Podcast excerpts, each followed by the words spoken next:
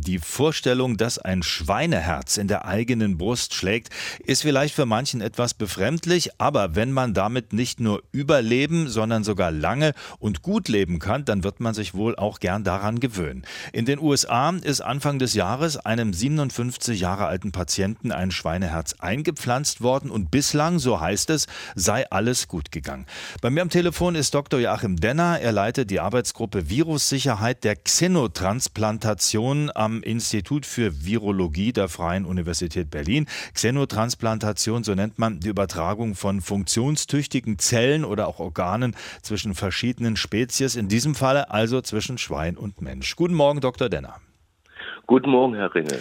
Es werden ja gerade viele Superlative bemüht, um die Schweineherztransplantation in Worte zu fassen. Wie ordnen Sie das ein? Also ich glaube, das ist ein wesentlicher Fortschritt auf dem Gebiet der Transplantationsmedizin, vergleichbar zum Beispiel mit der ersten Transplantation eines menschlichen Herzens auf einen Menschen durch Christian Barnard 1967. Also das wäre ein Riesenschritt. Ähm, nun muss man dazu sagen, die Idee von Xenotransplantation ist ja nicht neu. Da gab es äh, vorher auch schon Erfolge mit Zellen oder Organen, gerade von Schweinen. Zum Beispiel Schweinenieren haben da eine Rolle gespielt. Warum greift man denn gerade auf Organe von Schweinen zurück? Also äh, es ist so, dass das ist die erste Xenotransplantation eines äh, Organs vom Schwein. Früher hat man ähm, klinische Studien durchgeführt mit Inselzellen vom Schwein zur Behandlung von Diabetes. Aber das ist jetzt wirklich das erste Mal, dass ein Organ übertragen wird. Also das heißt, äh, Schweine sind da eher zufällig jetzt äh, dran. Also man Nein. könnte ja auch fragen, warum nehmen wir keine anderen Tiere? Nein, also Schweine sind nicht zufällig dran. Man hat früher auch schon äh, Nieren und Herzen äh, von äh, nicht humanen Primaten übertragen. Aber Sie können sich ja vorstellen, dass diese Tiere entweder unter Artenschutz sind oder sehr selten sind oder zu klein sind für den Menschen. Insofern ist das Schwein das optimale äh, Donorwesen und man kann es auch gentechnisch verändern, was wesentlich ist für die äh, Verhinderung der Abstoßung.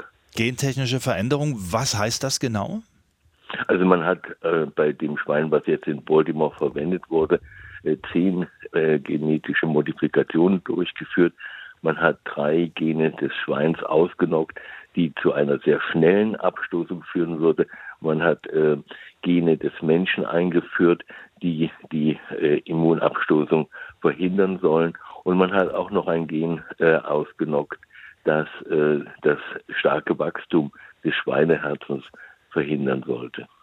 Sie forschen schon lange Zeit im Bereich der Xenotransplantation und widmen sich da besonders den Herpesviren. Warum ist denn das in diesem Zusammenhang überhaupt wichtig? Also es sind nicht nur die Herpesviren wichtig, sondern auch die Retroviren. Die Herpesviren, da konnten wir zeigen, dass wenn ein Schweineorgan auf den Pavian übertragen wird äh, und das ist mit einem Herpesvirus infiziert, dann kommt es zu einer sehr schnellen Abstoßung, während wenn es das Virus nicht übertragen wird, äh, in München zum Beispiel mit unseren Kollegen, ähm, das Schweineherz 195 Tage überleben kann. Und die Retroviren sind insofern wichtig, dass sie sich im Genom des Schweins befinden. Ähm, sie können also nicht so ausgenockt werden wie zum Beispiel äh, die Herpesviren. Und ähm, aber da gibt es noch keine äh, Daten, dass die gefährlich sein können. Aber damit muss man dann also erstmal leben, dass diese Viren im Erbgut äh, dieses Organs sitzen und dann mit in den Menschen wandern. Das ist richtig. Also die ersten präklinischen Studien an nicht humanen äh, Primaten und die äh, soeben erwähnten äh, Studien mit Inselzellen vom Schwein haben gezeigt, dass keine Übertragung stattgefunden hat. Sie sind beteiligt an dieser Forschung in Deutschland, also auch da tut sich einiges. Wie weit sind wir denn hierzulande? Ist es denkbar, dass so eine Operation, wie wir sie jetzt gerade in den USA erlebt haben, also eine Herztransplantation von Schwein zu Menschen, dass sowas auch in Deutschland schon bald möglich ist? Ich hoffe sehr, äh, dass äh, jetzt die Untersuchungen in den USA und unsere eigenen Untersuchungen uns weiterführen und dass man das auch in Deutschland durchführen kann. Kann man es noch ein bisschen konkreter machen? Also ich meine, Sie können jetzt sicherlich nicht sagen, nächste Woche, nächsten Monat. Gibt es das Nein. aber so mal, mal Zeiträume benennen? Nein, also da möchte ich mich wirklich nicht dazu äußern. Äh, wir sind sehr auf Sicherheit bedacht und wir möchten vorher alles gut abklopfen.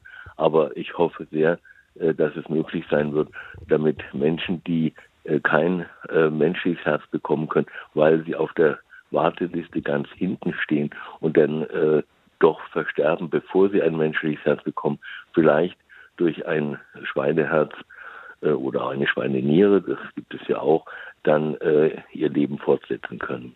Danke herzlich. Das war Dr. Joachim Denner, Leiter der Arbeitsgruppe Virussicherheit der Xenotransplantation am Institut für Virologie der FU Berlin. Wir haben über die Transplantation von Tierorganen in den Menschen gesprochen. Anlass eine bislang sehr erfolgreiche Transplantation eines Herzens. Das ist in den USA passiert. Inforadio vom Rundfunk Berlin-Brandenburg.